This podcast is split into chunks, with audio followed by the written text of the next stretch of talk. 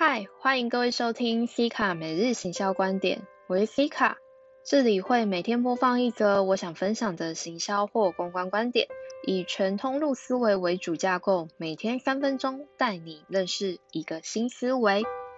今天想与各位分享的是，你的品牌维基百科查得到吗？说来其实蛮闹的，台湾大多数的人对于维基百科写的内容可是深信不疑，甚至把它当成一个重要的参考资料。小时候爱比战的我，看到比战的对方写的是维基百科当佐证时，我都会在电脑前大笑跟翻白眼。我不是说维基百科就没有内容价值，而是你要知道这个平台的特性，它是共笔的形式，谁都可以进来写。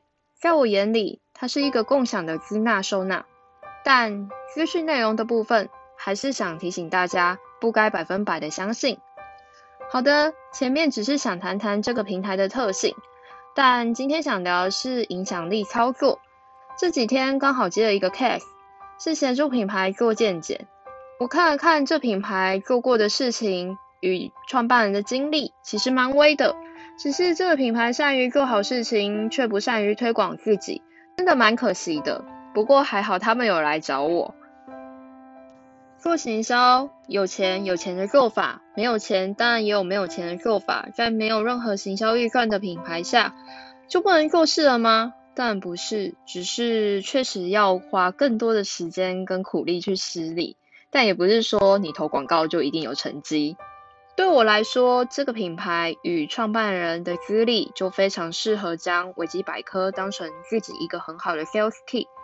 当然，在没有人知道你的品牌或是你的情况下，不会有人去搜寻你。但今天你有心要开始做影响力，就该多触及，之后还能让人搜寻到你。最好运用每个不同平台的调性，但唯一的共通点就是让人对你产生好感。这跟互联网的概念很像。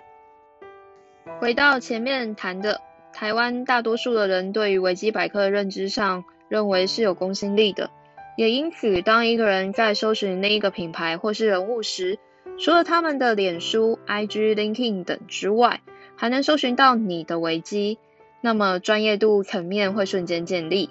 但我还是必须说，不是每个人或是品牌都适合上维基，中间还要看产业、受众，还有你的目的。评估上会有点复杂，但影响力行销非常好玩。只是每个人的特点特质大不相同，因此给的建议及操作手法也就会不一样。这是非常的弹性的。如果你对人设设定有兴趣，那么也欢迎来找我。好的，如果你喜欢追踪我，分享收藏，我们明天见，拜拜。